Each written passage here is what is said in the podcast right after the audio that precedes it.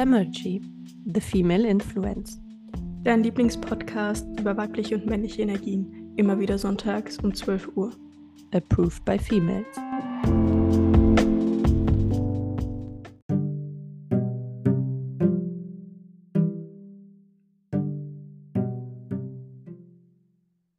Herzlich willkommen zurück bei Femergy. Und erstmal wollen wir uns bei euch bedanken für das ganze konstruktive Feedback, die ganze konstruktive Kritik, die wir in Bezug auf die letzte Folge erhalten haben, wo wir mal ein bisschen Tacheles gesprochen haben, wo wir deutlichere Worte gefunden haben, beziehungsweise uns auch nicht hinterm Berg gehalten haben mit unserer Meinung.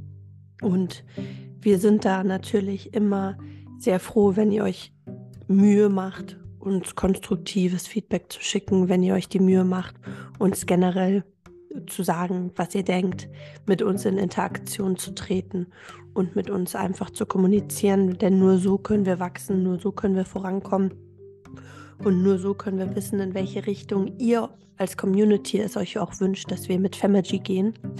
Und ja, an der Stelle nochmal gerne darauf der Verweis, dass bei jeder Folge wir uns freuen, wenn ihr uns schreibt, wie ihr sie fandet, was ihr euch wünscht, was eure Kritik ist und äh, wie euer Feedback ist. Und dementsprechend freuen wir uns nun sehr auf die nächste Folge. Diese Folge ist mit Herrn Jürgen Kuhn. Das ist der Osteopath von Elisa. Und ich glaube, in der einen oder anderen Folge hat sie ja schon mehr als deutlich auf ihn verwiesen. Und umso mehr ist es eine Ehre für uns gewesen, dass wir ihn sogar schon das zweite Mal im Podcast haben durften. Die erste Aufnahme ist leider gescheitert daran, beziehungsweise haben wir ähm, nach der Aufnahme festgestellt, dass die Tonqualität bei Herrn Kuhn nicht gut war. Und wir versuchen ja immer das Bestmögliche für euch zu produzieren. Und ähm, daraufhin haben wir ein paar Wochen später nochmal mit ihm das Ganze aufgenommen. Sollte der Ton jetzt nicht perfekt sein, bitte seid nachsichtig. Herr Kuhn hat leider nicht so viel Zeit, dass wir jetzt irgendwie das Ganze noch ein drittes Mal aufnehmen könnten. Und ich denke, das ist auch der Authentizität nicht ähm, gegenüber fair, weil schon beim zweiten Mal haben wir gewisse Sachen angesprochen, die wir auch beim ersten Mal thematisiert haben. Und da wir ja möglichst authentisch bleiben wollen, können wir nicht immer so oft über ein Thema sprechen und tun, als wäre es das erste Mal. Genau. Worum geht es heute? Wir reden mit Herrn Kuhn über die Unterdrückung der Frau, die schon seit Jahrhunderten, wenn nicht Jahrtausenden stattgefunden hat und der daraus resultierende Periodenschmerz. Beschäftigen uns aber nicht lange damit, sondern gehen dann auch weiter zu, der, zu den Entwicklungen der Neuzeit, was gerade los ist, in welche Richtung es geht. Ähm, in Bezug auf ja, die ganze Sexualisierung der Kinder, in Bezug auf die Beziehung zwischen Mann und Frau, wie sie systematisch zerstört wird, wie wir indoktriniert werden von gewissen Meinungen ähm, und beschäftigen uns da wirklich viel. Und ein absoluter Höhepunkt auch für mich war, als er eine sehr interessante äh, Beschreibung oder Definition, seine Definition von Gott abgegeben hat. Also, ich möchte gar nicht weiter quatschen. Ich wünsche euch jetzt erstmal an der Stelle wirklich sehr, sehr viel Spaß mit der Folge mit Herrn Kuhn. Fressen, ficken, Fernsehen. Seid gespannt. Und wie gesagt, meldet euch zum Newsletter an. Dort bekommt ihr die Zusammenfassung immer am Mittwoch und lasst gerne konstruktive Kritik da. Verlinkt uns in euren Stories. Nur so können wir mehr Menschen erreichen und nur so kann die Community wachsen und gedeihen. Ich wünsche euch ganz viel Spaß. Okay, here we go. So, da sind wir wieder zurück. Heute haben wir jemand ganz Besonderes da und wir hatten den lieben Herrn Jürgen Kuhn, den Osteopathen von Elisa, schon mehrmals angekündigt und äh, tatsächlich haben wir auch schon eine ganz spannende Folge gemeinsam aufgenommen, die wir dann jetzt allerdings noch einmal aufnehmen aufgrund von Tonschwierigkeiten. Aber ich glaube, das ist einfach, das ist ähm, eine gute Basis, ein gutes Fundament, dass wir schon mal miteinander gesprochen haben und wissen, in welche Richtung wir gehen wollen, um mhm. heute noch mal die bestmöglichste Folge daraus zu machen. Da werden wir mal unser Bestes geben. So, äh, ich grüße euch ganz herzlich, liebe Franziska. Ich grüße dich, äh, Elisa, ich grüße dich auch ganz herzlich. Ich grüße alle Zuhörer dieses Podcasts. Ja, also zuallererst natürlich mal wieder unsere berühmt-berüchtigte Femmerty-Frage, die wir jedem Gast stellen. Und auch wenn, wie Franzi jetzt schon gesagt hat, ähm, ich auch schon viel erzählt habe, wir schon viel auch, ähm, ja, auch an Learnings und so weiter und so fort mit euch geteilt haben, was auch vor allem durch Herrn Kuhn kommt. Nochmal die Frage, Herr Kuhn, wer sind Sie eigentlich? Was machen Sie so und ähm, woher kommt dieses ganze Wissen? Okay. Also, ja, mein Name ist bekannt, Jürgen Kuhn. Ich bin Heilpraktiker und praktizierender äh, Manualtherapeut, Osteopath, beziehungsweise man, manualtherapeutischer, Osteo, äh, manualtherapeutischer Heilpraktiker äh, mit dem Konzept der Osteopathie. So will ich es mal ausdrücken. Ähm, ja, wie gesagt, ich bin das jetzt seit meinem 25. Lebensjahr bin ich Heilpraktiker. Ich habe sehr früh damit angefangen und ähm, habe auch vor meinem 25. Lebensjahr bin ich schon immer in diese Richtung gegangen. Und ähm, begonnen hat es primär eigentlich eher mit, ähm, sage ich mal, energetischen Sachen, mit Reiki und damals habe ich äh, viel mit, mit Steinen gearbeitet. Es gab für mich an Anfang, als ich an Anfang 20 war, äh, gab es für mich so diesen Punkt, wo ich sagte, okay, pass auf, das will ich jetzt mal hier auf äh, seriöse Füße stellen. Ich wollte mich da nicht in die esoterische Ecke drängen lassen und habe dann entschieden, eine dreijährige Vollzeitschule zu machen. Bin dann Heilpraktiker geworden. Die habe ich in Hochheim äh, gemacht, diese Schule, in der Hessischen Heilpraktikerfachschule. Und ähm, ja, und da begann dann der Weg in diese Richtung. Ähm, ganz konkret angefangen als Heilpraktiker zu arbeiten, habe ich dann mit äh, 30 oder 31, also Anfang 30, ich habe äh, die Jahre davor noch, noch in verschiedenen Praxen Praktika gemacht. Ich war mal zwei Jahre im Ausland, habe dort gelebt. Und äh, mit Anfang 30 hat das dann richtig Fahrt aufgenommen und Mitte 30 habe ich dann ähm, angefangen, das Osteopathiestudium zu machen. Das hat fünf Jahre lang gedauert. Und ja, und seitdem arbeite ich ausschließlich manualtherapeutisch im Kontext des osteopathischen Konte äh, Konzepts. Ja. Und ja gut, und das sind jetzt ähm, gute 30, fast 30 Jahre, die ich arbeite. Ähm, auf die Frage hin, wo kommt das ganze Wissen her? Ähm, ja, ich habe ich hab sehr viele Menschen einfach in den Fingern gehabt und Elisa weiß, dass ich arbeite sehr intensiv mit, äh, mit den Menschen und, ähm, und zwar auf allen Ebenen. Ja, sowohl da, wie wir eben das schon mal hatten, äh, auf allen drei Ebenen, auf der Informationsebene, auf der energetischen Ebene und auf der physischen Ebene und ich kombiniere das. Und ähm, ja, und ich meine, wenn man mal so über 20.000 Leute in den Fingern gehabt hat, da, das ist dann einiges an Erfahrung, worauf man dann zurückgreifen kann. Und Dinge, die man erkannt hat, die man ähm, dann auch definieren kann. Ja. Mhm. Dann mag ich vielleicht ganz kurz direkt darauf eingehen, was haben Sie ja. denn erkannt? Bei den 20.000 Behandlungen? Was hat sich oh, vielleicht. Wow, wow. Wie, wie, wie, viele Stunden haben, wie viele Stunden haben wir Zeit? das, ist, das ist abendfüllend. Ähm, vielleicht ja, oder ich spezifiziere es, was hat sich im Laufe der Jahre oder Jahrzehnte geändert? Puh, das ist eine gute Frage. Mal gucken, wie ich das äh, in Worte packe. Fangen Sie doch mit den Top 3 Learnings an. Ich glaube, das ist vielleicht einfacher. Ähm, also was, was mir, was ich an, ich will es mal so sagen, die, die Erfahrung, die ich gemacht habe, ist, dass ähm, wie funktioniert eigentlich Heilung? Ja, weil alle möglichen Leute immer wieder von Heilung sprechen oder sie sind Heiler oder was auch immer. Ja, ähm, das war so für mich eine Erkenntnis, dass ähm, zum Beispiel jeder Mensch ähm, sich ausschließlich selbst heilt und auch nur selbst heilen kann. Ein Therapeut ist immer nur, wie das Wort schon sagt, wenn man es übersetzt, heißt es Begleiter. Man ist immer nur Begleiter des Prozesses, den ein Mensch durchleben möchte, wenn er die Entscheidung dafür trifft. Ja?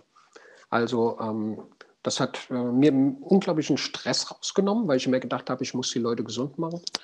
Und dann irgendwie zu erkennen, dass ich das gar nicht kann, hat äh, ganz viel Entspannung in die Arbeit reingebracht. Ne? Und die, für mich diese Haltung einnehmen zu können, okay, wenn du magst, bin ich dein Begleiter. Mit meiner Erfahrung, mit dem, was ich weiß, mit dem, äh, ähm, was ich umsetzen kann oder beziehungsweise was ich reflektieren kann. So ist es vielleicht ganz gut gesagt. Also was kann ich reflektieren, damit du eine Erkenntnis, mein Gegenüber, eine Erkenntnis für dich erlangst, die dir hilfreich dabei ist, deinen Weg in Richtung Heilung zu gehen. Ja. Also das ist, ähm, das war eine wunderbare Erkenntnis. Das war wirklich ganz klasse. Ähm, eine andere wunderbare Erkenntnis ist, dass unser Körper zu Dingen fähig ist, äh, wo die meisten Menschen sagen, das ist ein Wunder. Und ich dann immer da stehe und sage, äh, nee, das ist kein Wunder, das ist eigentlich normal. Also da, da verschiebt sich so ein bisschen die, die Sichtweise auf, ähm, also wozu ist unser Körper fähig? Ja? Also was, wie, was, was hat er für eine immense Fähigkeit, sich selbst in die Balance zu bringen, sich selbst zu heilen? Das ist unglaublich. Ja? Und da bin ich jeden Tag, wo ich arbeite, immer wieder fasziniert von. Und das hört auch nicht auf. Ja? Das ist, das ist ein, ein, ein, was ganz Wunderbares, diese Erkenntnis, dass wir im Grunde genommen alles in uns tragen, was wir brauchen, um wirklich gesund zu sein. Ja. Mhm. Okay, das mhm. ist äh, das Top Nummer zwei. Was ist das Top Nummer drei? Ah, da muss ich mal kurz überlegen. Ähm, ja, das hat, das hat ein bisschen mit meiner eigenen Entwicklung zu tun. Zu erkennen, dass jeder Mensch Gott Mensch ist. Dass wir alle einen gleichen Ursprung haben, dass wir alle ähm, auf eine bestimmte Art konzipiert sind und dass wir zwar Individuen sind und das auch ähm, ehren und achten dürfen und vielleicht sogar sollen und dass wir über unseren Ursprung, unsere Quelle alle miteinander verbunden sind. Und ich finde das einfach, das ist ein wunderschöner Gedanke. Auf der einen Seite die, die Individualität zu haben, auf der anderen Seite das Verbundenheitsgefühl mit äh, jedem echten Menschen auf dieser Welt. Ja. Also das, das ist ein, das finde ich ist ein echter Highlight gewesen, ja. Mhm. ja. Okay, jetzt haben wir die Top 3. Genau.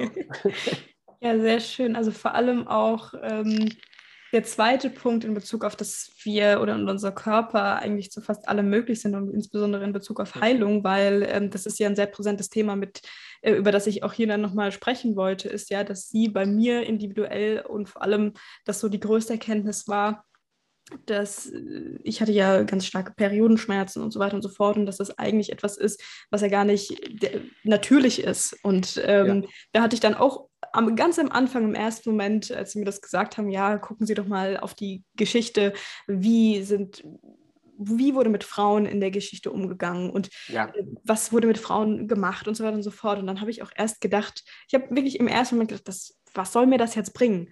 Ja, und so einfach kann es doch nicht sein. Aber dann, als ich das wirklich durchlaufen bin und wirklich hm. mich damit befasst habe, dann habe ich wirklich gemerkt, dass das einfach die, der Ursprung dieser Schmerzen ist und eigentlich ja. nicht natürlich ist und dementsprechend auch ja, da eines der größten Erkenntnisse, die ich so generell in meinem Leben hatte, weil es natürlich auch sehr einschränkend ist und immer noch viele, viele Frauen damit zu kämpfen haben. Und ja. das, ja, ja.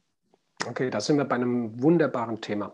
Lass uns da kurz einsteigen, weil ähm, mal kurz zu beleuchten, wie ist es eigentlich an den Punkt gekommen, wo wir jetzt gelandet sind in Bezug auf Kerle und Weiber.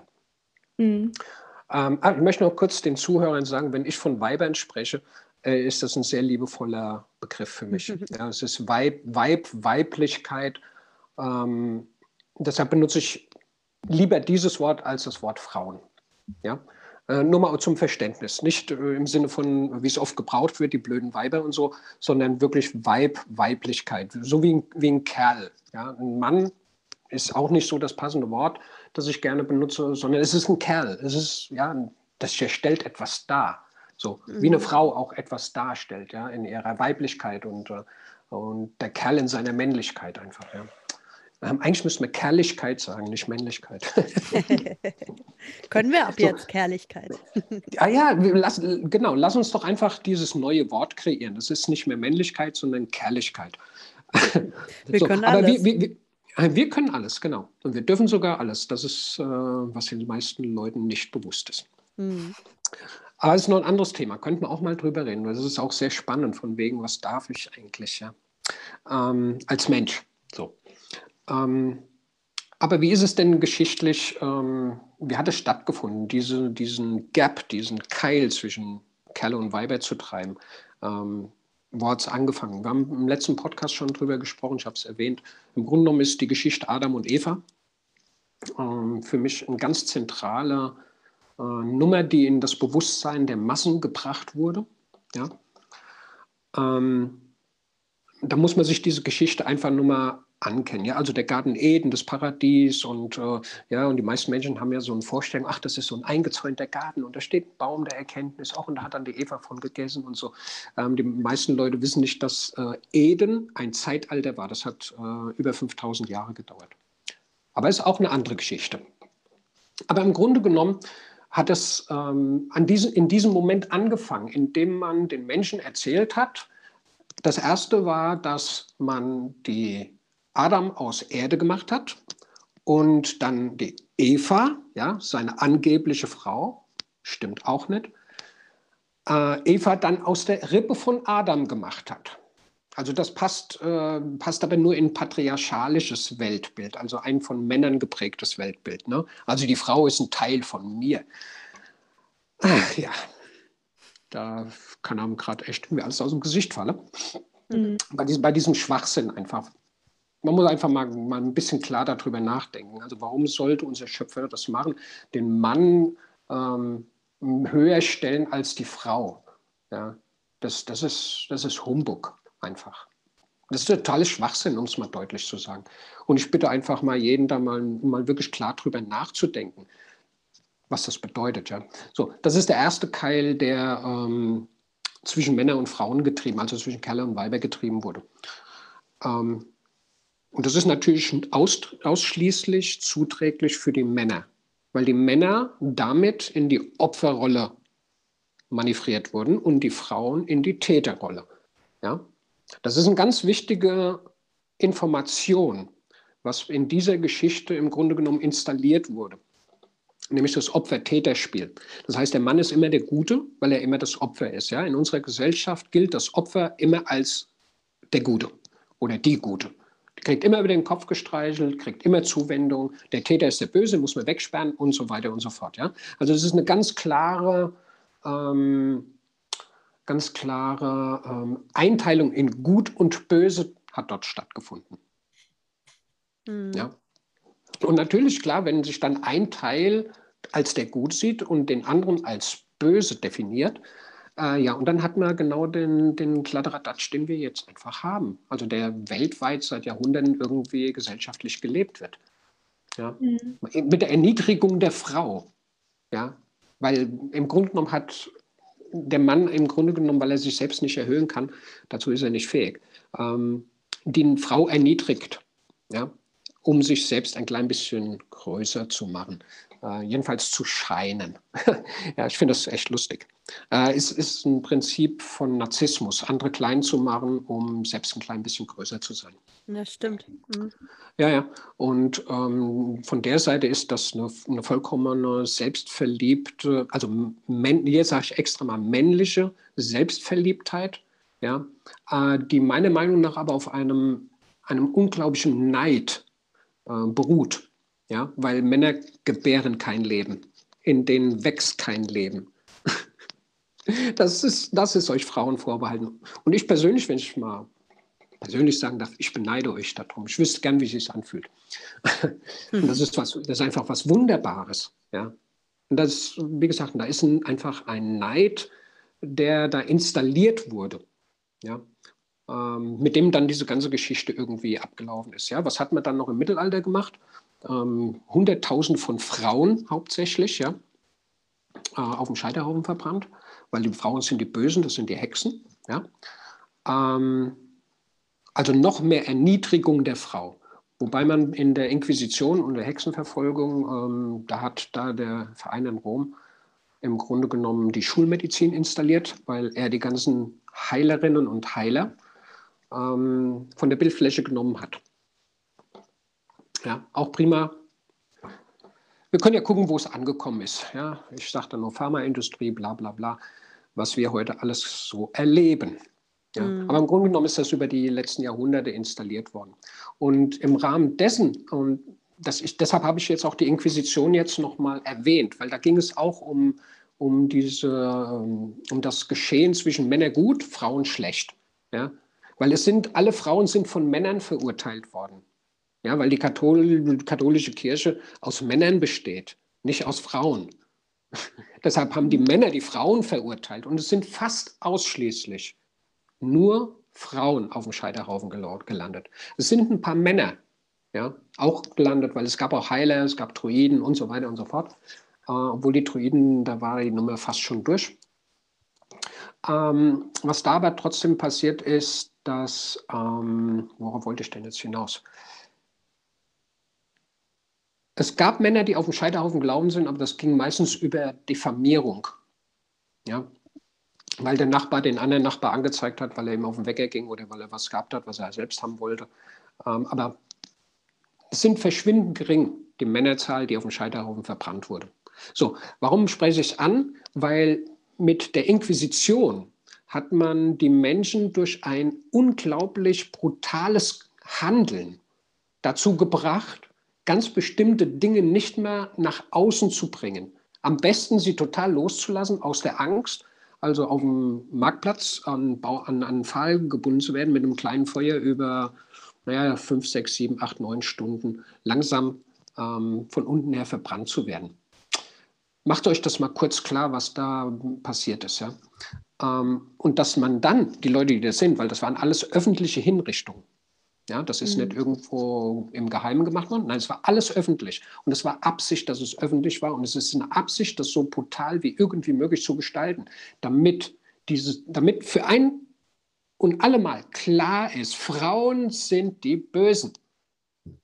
Die muss man auf dem Scheiterhaufen verbrennen, mhm. weil es alles Hexen sind. Nein, sind alles heilkundige Frauen gewesen, Hebammen gewesen, das ist da passiert. Aber das ist auch einer der meiner Meinung nach wichtigen Punkte im Zeitgeschehen, wo ähm, nochmal ein noch größerer Keil zwischen Kerle und Weiber getrieben wurde. Ja. Mhm. So, und letztendlich muss man schauen, okay, wo sind wir heute angekommen? Weil wir, wir haben dieses äh, installierte Gedankengut ähm, irgendwann hat sich das so etabliert, dass wir das gar nicht mehr hinterfragen. Also für uns ist es mittlerweile vollkommen normal, jedenfalls für die breite Masse, vollkommen normal, ja, Frauen haben ihre Position, Männer haben ihre Position. Dass das immer noch ein Riesenungleichgewicht ist, ja. Ähm, übrigens hm, ist daraus dann auch Emanzipation entstanden, ja. Ähm, aber mittlerweile ist das einem Punkt, wo es einfach keiner mehr hinterfragt. Ja, wo jede Frau sich einfach demütig dem Mann unterordnet und ja, und der Mann irgendwie, oh, Paul, toll, ich bin ein ganz toller Hecht irgendwie, weil ich äh, eine Frau irgendwie oben drüber stehe. Ach ja. Und keiner kommt mehr miteinander. Keiner macht mehr miteinander. Nicht wirklich miteinander. Ja. Ich meine, wir können, wir können nicht ohneinander, weil allein die, die Zeugung eines Kindes bedarf des Mannes und der Frau, also beider Elemente. Mhm. Mittlerweile halt, äh, aber selbst wenn, wenn Kinder im Reagenzglas gezüchtet werden würden, äh, ist es trotzdem so, dass man den Samen und das Ei der Frau braucht. Das, geht mhm. das eine geht nicht ohne das andere. Also das ist, un, das unauslöschlich, unauslöschlich ist das. Das ist auch eine Bewegung, die wir halt auch festgestellt haben, dass die Beziehungen zwischen Mann und Frau immer verkompliziert werden, beziehungsweise auch die kleinste Einheit, die Familie, Mann, Frau, ja. Kind, ja. mittlerweile als nicht mehr erstrebenswert dargestellt werden. Mhm. Und ja. ähm, dass halt wirklich wir vom Ursprung abkommen, Mann und Frau und ähm, dass, es, dass es mittlerweile tatsächlich so ein Geschlechterkampf ist. Also Mann gegen Frau, Frau gegen Mann, die Frau die Frauen mhm. wollen der bessere Mann sein, die Männer wollen genau. mittlerweile Frauen sein, statt wieder genau. Hand in Hand gemeinsam zu gehen. Ja, ja, ja, ja. Das ist, das ist genau das, was jetzt seit ein paar Jahren extremst installiert wird. Man muss immer sehen, das wird installiert. Das ist eine vollkommen unnatürlich. Das, so etwas kann sich natürlicherweise gar nicht entwickeln. Das muss man installieren. Also dessen muss man sich wirklich klar. Das ist vollkommen unnatürlich. Natürlich ist, dass diese beiden, ähm, ich sage jetzt mal, diese beiden Energien zusammenkommen, weil sie sich ergänzen. Mhm. Ja, das, das ist das ein und die, eine, eine dieselbe Medaille mit beiden, mit beiden Seiten, aber es ergänzt sich. Das ist der entscheidende Punkt dabei. Und wenn man da einen Keil reinmacht, dass sich das nicht mehr ergänzt, ja, ja dann geht es auch nicht mehr miteinander. Das ist doch ganz klar. Und alles letztendlich, was daraus äh, sich entwickelt, ist das, äh, wie du das eben sagtest, ja, Männer gegen, gegen Frauen, Frauen gegen, gegen Männer, ja, Männer wollen Frauen sein, Frauen wollen Männer sein. Ähm, das, ist, äh, das ist genau das, was da installiert wird. Mhm. Das ist, da ist Absicht dahinter. Die Zerstörung dieser kleinsten Einheit, ja. Weil damit, damit verliert jeder Mensch seine Kraft. Einsamkeit entsteht daraus. Und das ist eines der schlimmsten Gefühle, die ein Mensch empfinden kann. Ja, das ist krass, dass Sie das so erwähnen und so direkt sagen, weil ähm, auch gerade in Bezug auf ja, die Digitalisierung und so weiter und so fort werden wir natürlich trotzdem einsamer, obwohl wir Zugang eigentlich zu jedem Kontakt auf der Welt haben. Wir können, äh, weiß ich nicht, mit Leuten ähm, am anderen Ende der Welt sprechen, aber wir sind trotzdem immer einsamer. Deswegen ist es genau. spannend, dass sie es auch auf diese, ja, da. Ja, das ist, das ist Absicht, Leute, das ist Absicht. Ja, und ich finde auch, ja. wenn man sich das Ganze so ein bisschen anschaut, ist es tatsächlich eine Problematik der westlichen Welt. Oder ja, ja. Ähm, weil wenn man auf andere Kultur, kulturelle Kreise, auf andere äh, Länder schaut, da ist es teilweise nicht so. Aber wir in der mhm. westlichen Welt mit einer gewissen westlichen europäischen Arroganz, die mir immer wieder auffällt, blicken auf andere kulturelle Kreise und sagen, ja, die Hinterwäldler und ja. äh, da werden Frauen unterdrückt und sowas. Wenn man aber mal genauer hinguckt, da läuft manches, ich will ja auch nicht sagen alles, ne, aber da läuft manches besser als bei uns, so, ne? Ja, richtig. Weil die Familie an erster Stelle steht. Was genau. natürlich auch in gewisser Weise äh, muss, man muss ja auch immer drauf schauen, aus welchem Blickwinkel das ist. Ne?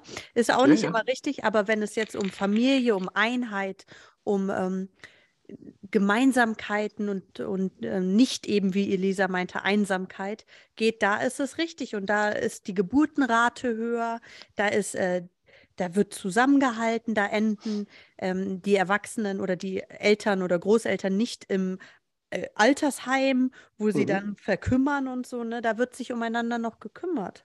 Genau, das ist menschlich.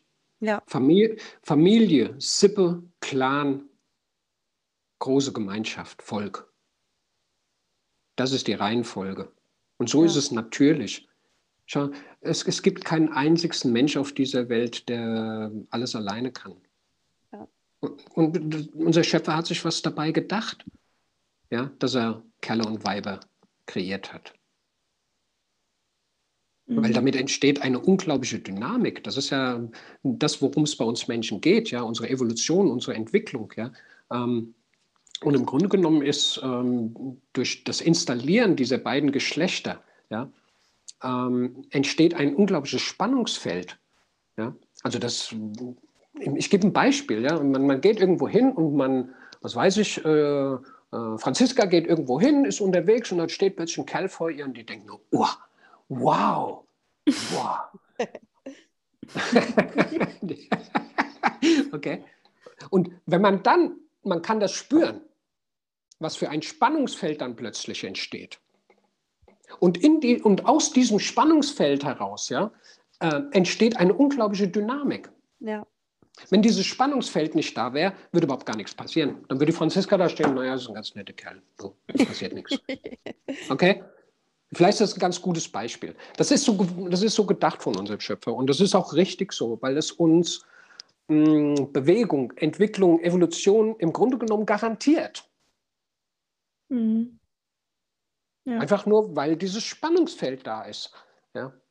Wir hatten eben im Vorgespräch schon mal ganz, äh, ganz kurz ähm, Schöpfer thematisiert und Sie hatten ja jetzt auch große Kritik geäußert in Bezug auf die katholische Kirche und die Verbrennung und so. Mögen Sie vielleicht einmal Ihre Definition von Gott geben? Ach, wow, wow, wow, wow. wow. Heute kommen die Fragen. Oh, ja, ja, oh, können wir nicht den, den Podcast vom letzten Mal senden? nein, Quatsch. ähm, nein, nein, jetzt sind wir dabei. Okay. Ähm, ich versuche es mal, weil das ist sehr schwer, Gott zu definieren. Ich kann nur sagen, wie ich das betrachte.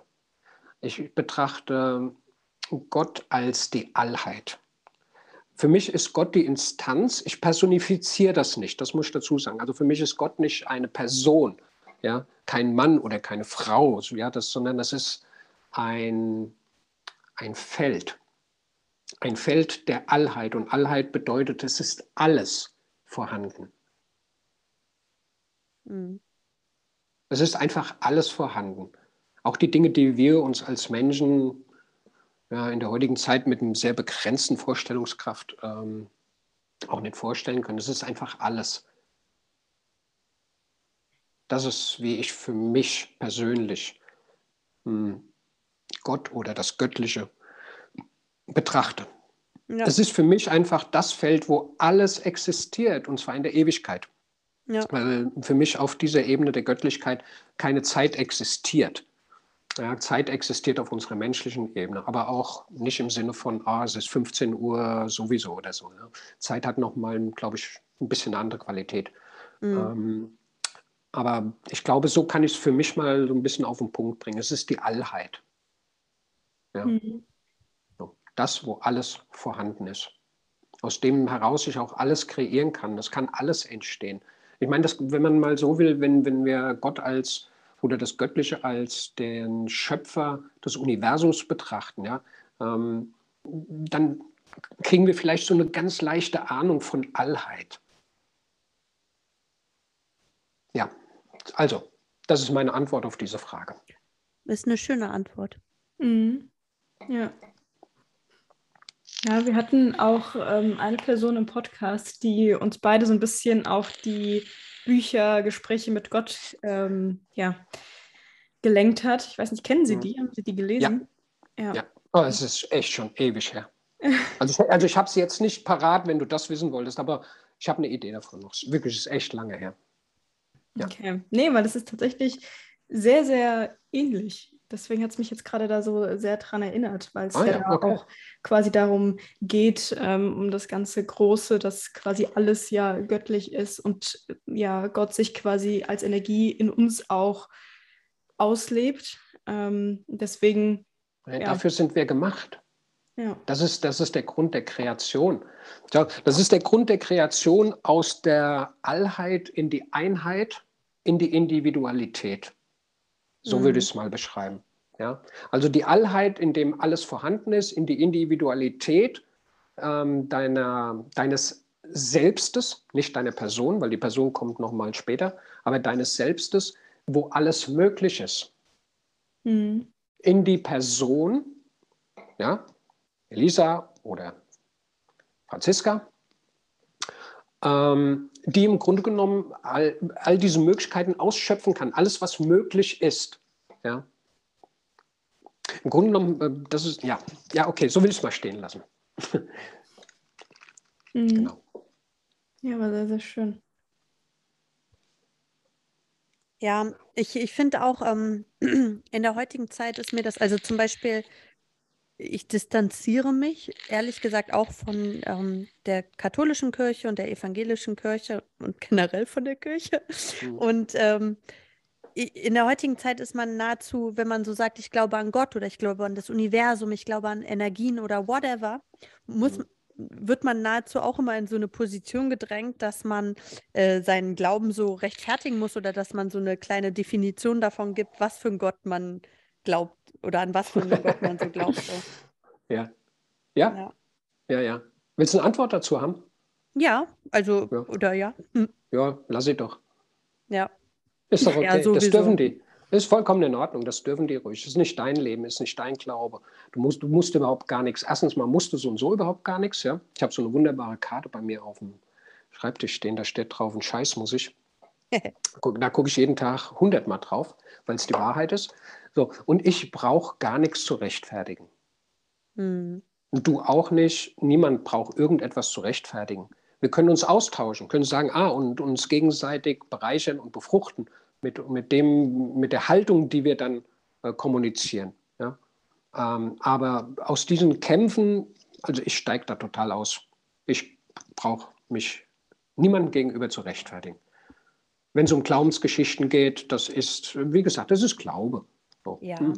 Nicht nur das, Elisa und ich, wir sind mittlerweile eh, dass wir uns für gar nichts mehr rechtfertigen, weil wir ja schon im Podcast auch ähm, ja schon manchmal sehr eine andere Meinung propagieren, als jetzt vielleicht äh, von dem Mainstream dargestellt wird. Und ähm, da sind wir schon lange davon losgelöst, dass wir uns irgendwie rechtfertigen wollen für irgendwas, weil genau, wir merken das ist ja, genau richtig so.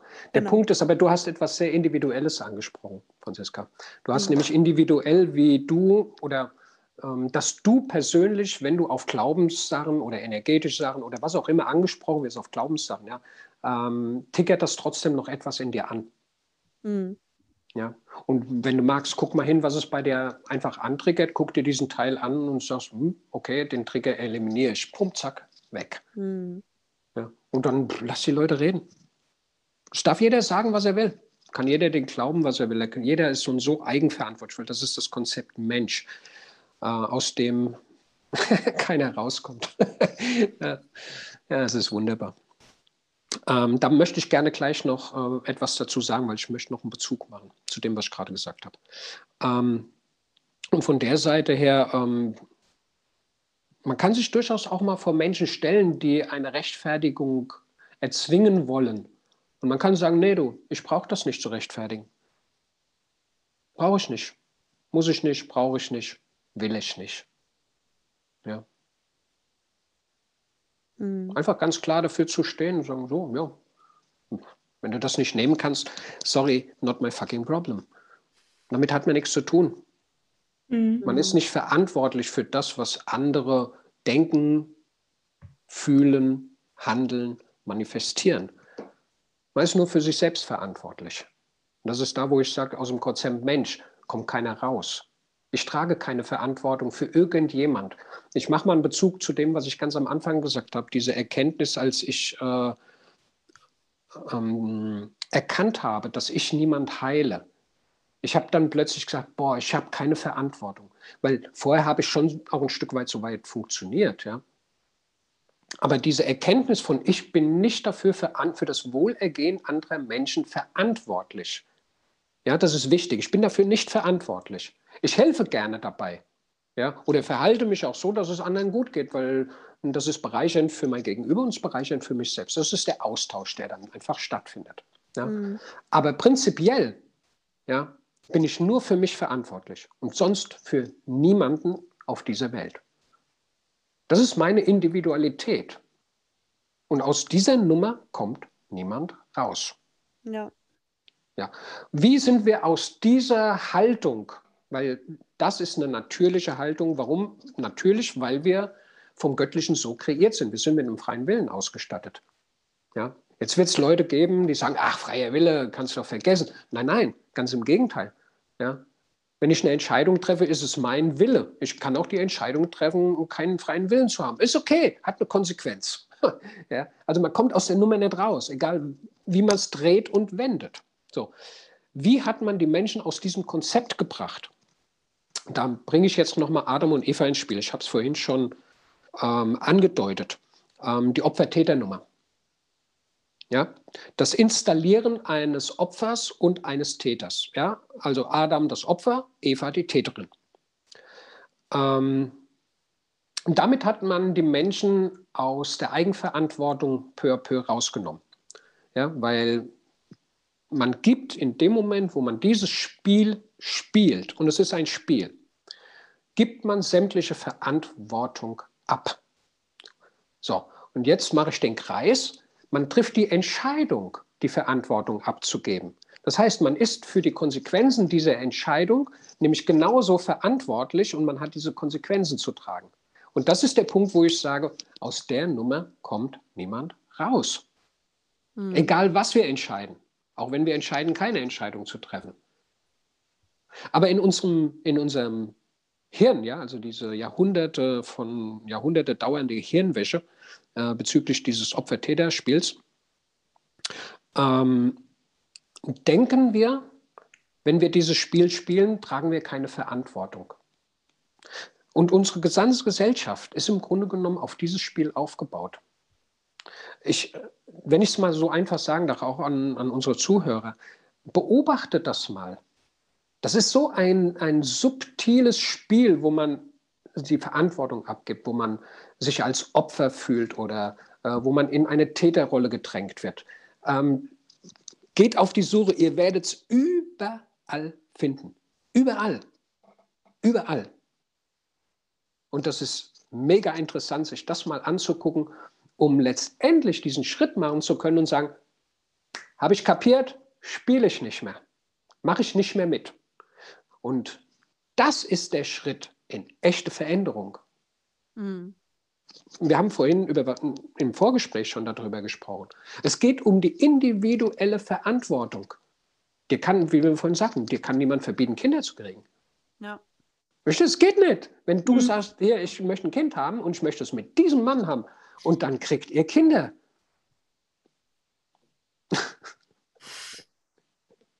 ja, genau. Ich habe also, auch das, ja. Ist eine wichtige Nummer mit, dem, mit der Opfer-Täter-Nummer. Äh, ich, pers ich, ich persönlich bin der Meinung, ähm, dass wir werden gesellschaftlich nichts verändern können, wenn wir uns nicht dieses Spiels wirklich bewusst werden und die klare, beherzte und kraftvolle Entscheidung treffen, aus diesem Spiel auszutreten. Die klare Entscheidung treffen von ich bin für alles verantwortlich, was in meinem Leben geschieht. Auf jeden ich Fall. bin, ja, das ist so leicht dahingesagt. Ich meine, ich rede auch immer wieder mit diesen Leuten und, äh, aber das sich wirklich klar zu machen, das sich zu realisieren, was das bedeutet, aus dieser Nummer rauszugehen.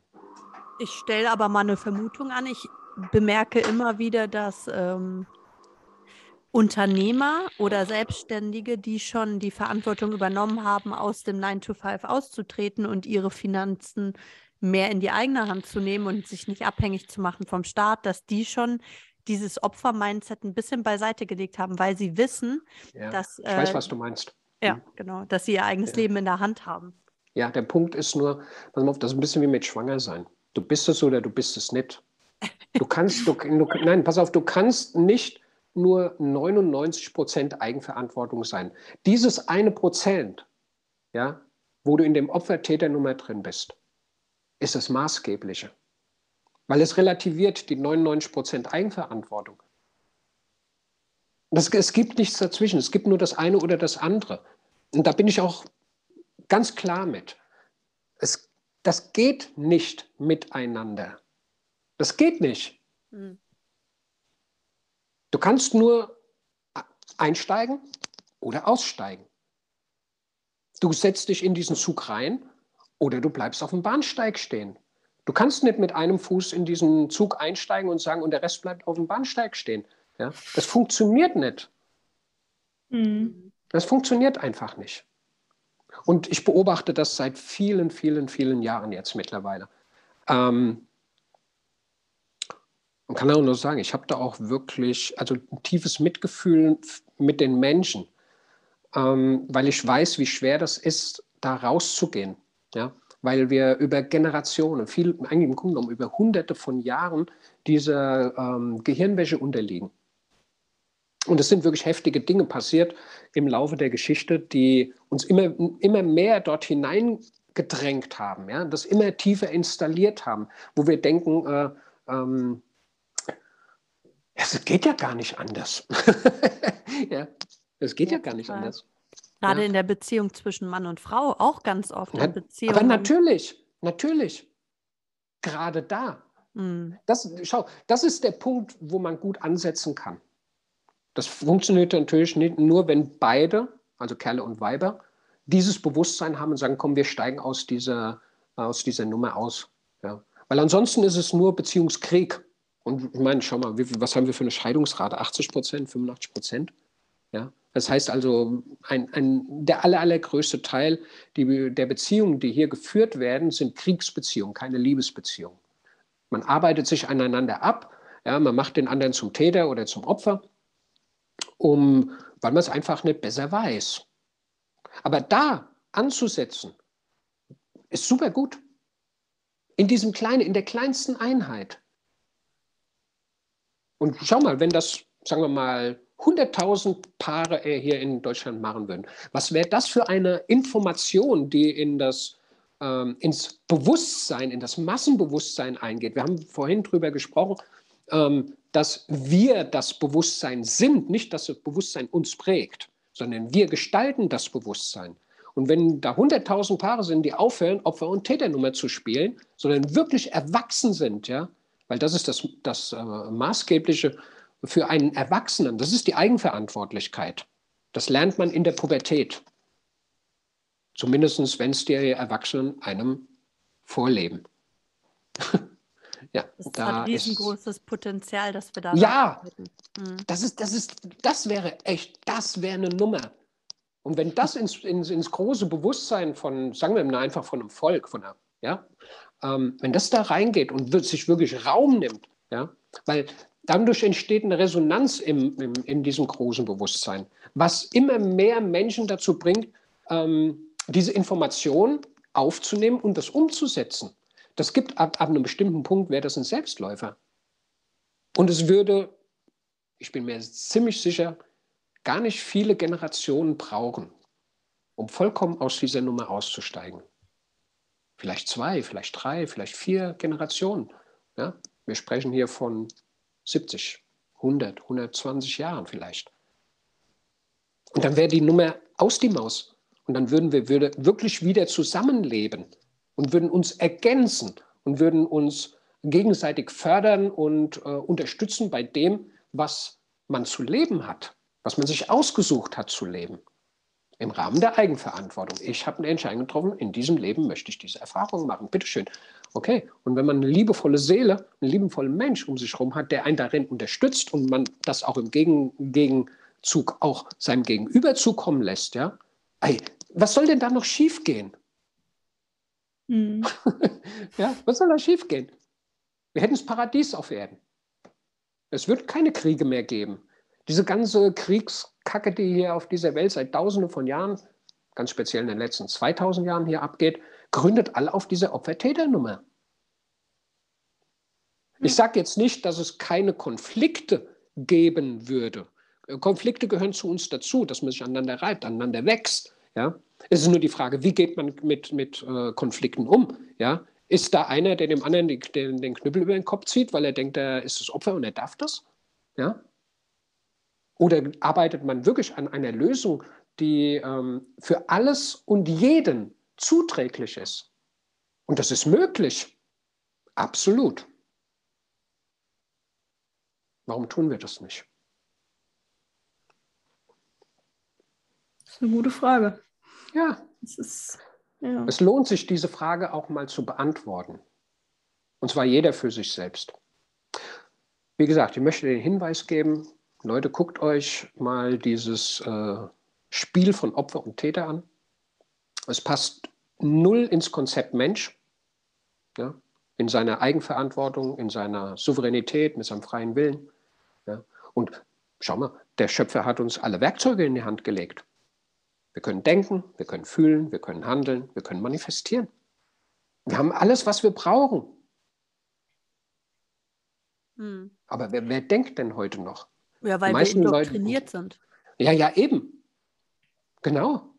Also es scheint Leute auf dieser Welt zu geben, ich weiß nicht, ob man so Menschen nennen kann, ähm, die sich darüber bewusst sind und wissen, wie sie eingreifen können, damit die Masse das nicht mehr tut.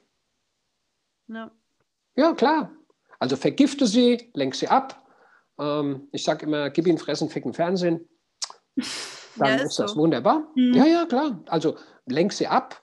Ähm, ganz einfachen Sex ja, also körperliche Befriedigung, ja, äh, macht den Bauch voll und schon hast du Leute da, die sitzen nur noch auf dem Sofa und gucken, naja, in das viereckige Ding davon. Ja. Es ist, es ist wirklich ja. so, wenn man sich mal beobachtet, wo wir als Gesellschaft hingekommen sind, über welche Themen wir diskutieren, statt die großen Themen dieser Zeit anzupacken und äh, zu äh, lösen, Stattdessen beschäftigen wir uns mit kleinen Diskussionen. Wir wollen, ja. Wir wollen es allen recht machen, es ist ein Gutmenschentum entstanden, ja. was nichts mehr irgendwie damit zu tun hat, dass äh, wir gegen Rassismus, Sexismus oder Diskriminierung sind. Nein, stattdessen, ähm, wenn man ich habe letztens einen Artikel gelesen und das hat mir sehr gut gefallen. Wenn man den Mund öffnet und mal gegen die großen Themen unserer Zeit etwas sagt, wird man gleich in die rechte Ecke gestellt. Genau, das ist wunderbar. Du bist entweder bist entweder bist du ein Nazi, du bist ein Antisemit, du bist ein Querdenker oder du bist ein Verschwörungstheoretiker. Genau. Das, und, sind, das, sind, das sind so die vier großen Begriffe, die in den letzten drei Jahren hier in Deutschland installiert wurden. Genau. Und, und ähm, ja, die, ist, ja, die ja, anderen sind alles links. Es gibt nämlich nur noch das politische Spektrum zwischen links den Gutmenschen, denen die alles lösen ja. wollen, ne? die einzigen, die verstanden haben, was Klima ist und ähm, die auch die ganze Vogue-Debatte eröffnet haben. Oder es ja, gibt ja. rechts. Aber das ja, genau. Spektrum genau. dazwischen gibt es gar nicht mehr. Und ähm, wenn man nur mal kritisch etwas äußert, basierend auf Fakten, basierend mhm. auf wirklichen äh, ja. Zahlen, Daten, Fakten, dann ist man direkt aber gleich, aha, okay, und wird so ja. abgestempelt. Und ja, äh, das ist echt krass, wirklich. Und ähm, mhm. ich sage immer wieder, ich habe ja, lange ist es her, aber ich habe ja Journalismus studiert. Ne? Ich habe ja einen Abschluss in Journalistik. Mhm. Und äh, das ist nicht das, was ich damals studiert habe. Und das ist auch nicht das, was in den Medien gerade geschieht. Nein, ich weiß das.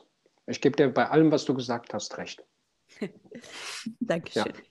Ja, ja. nee, du, nee du, du, hast das gerade sehr auf den Punkt gebracht. Also ich habe mich nicht getraut, das mal ähm, so klar zu formulieren, aber im Grunde genommen hast du es gerade echt auf den Punkt gebracht.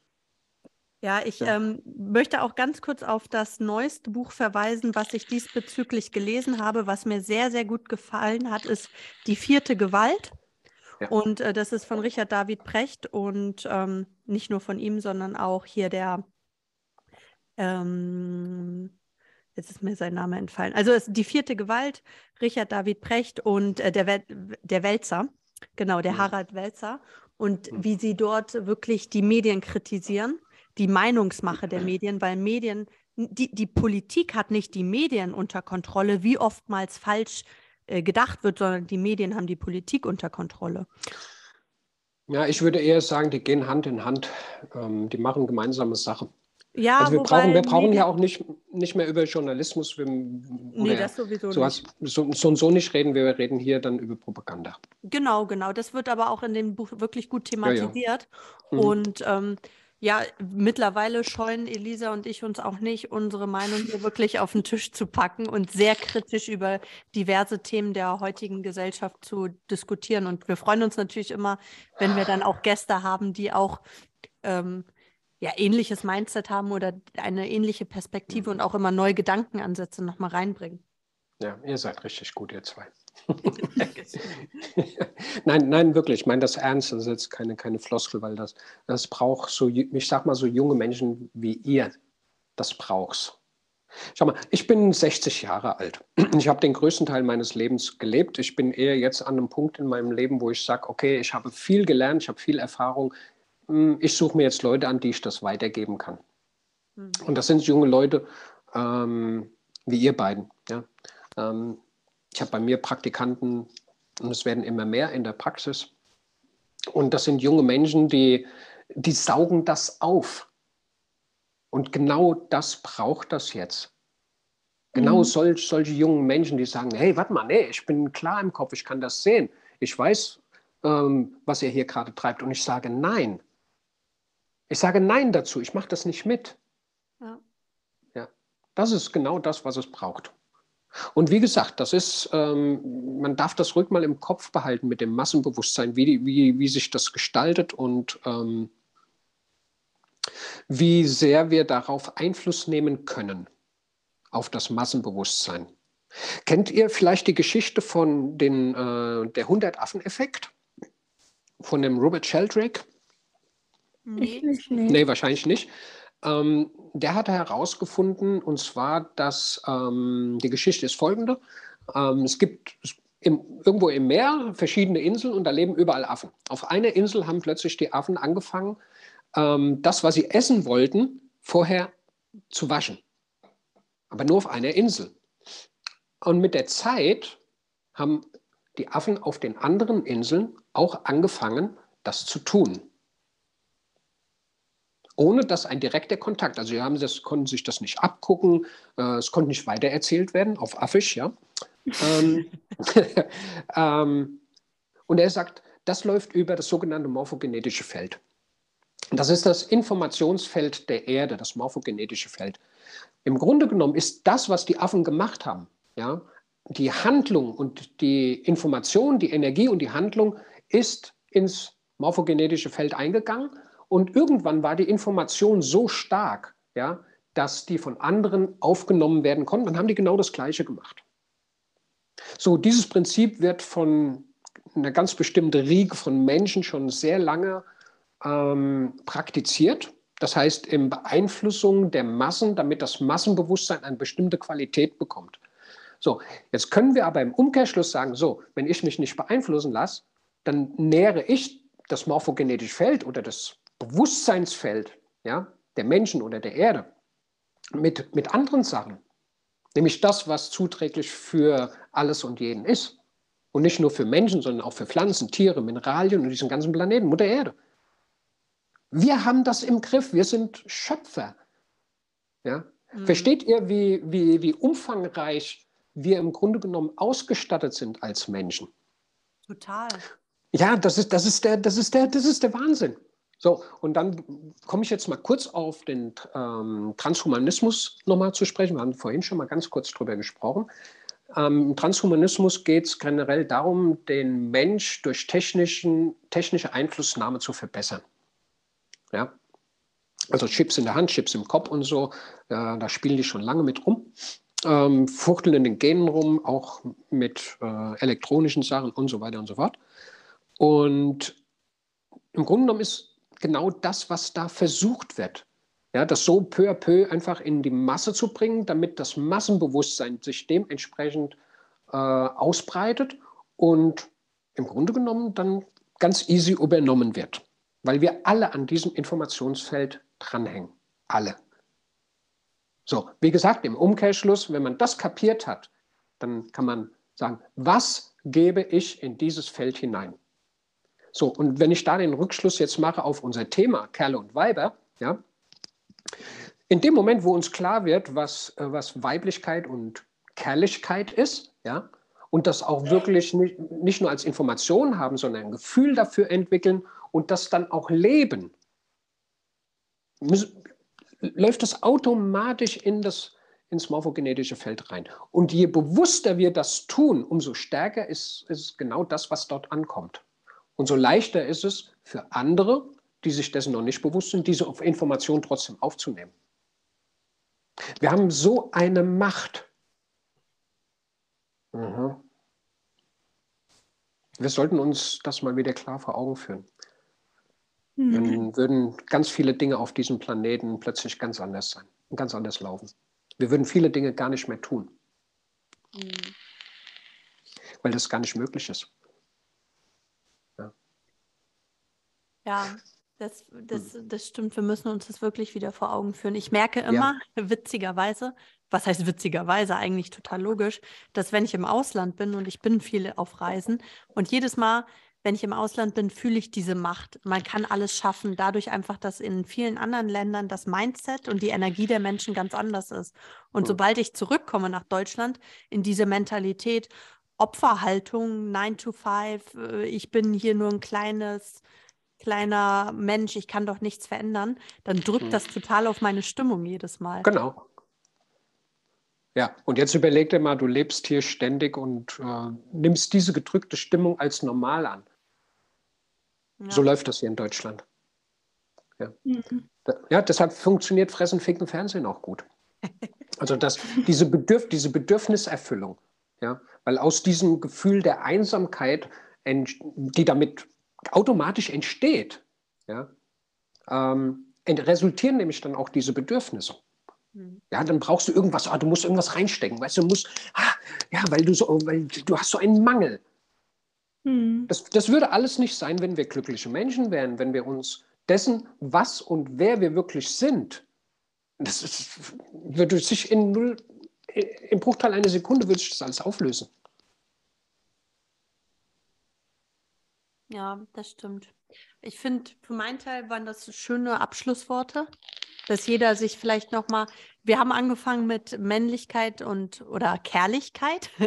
Kerrlichkeit, ja. Und äh, Weiblichkeit, die Beziehung zwischen Mann und Frau und äh, sind dann über die Opferhaltung generell auch zu diesem, was ich sehr spannend fand, äh, zu dem morphogenetischen Feld gekommen.